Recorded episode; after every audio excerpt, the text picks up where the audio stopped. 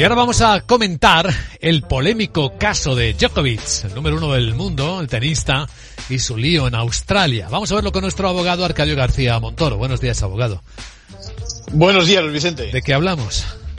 Pues lo último del caso es el análisis que las autoridades de inmigración analizan, hacen analizando si el deportista incurrió en una falsedad el pasado 1 de enero en su declaración de entrada al país, cuando contestó que no había viajado o pensaba viajar las dos semanas anteriores a volar camino de Australia porque los hechos dicen que partió desde España.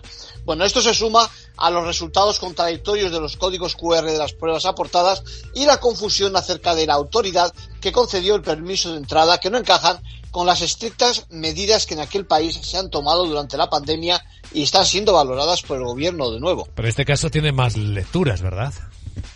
Sí, claro, en el mismo recinto, fíjate, donde se alojó el tenista, se encuentran refugiados y viajeros con problemas también de entradas en el país.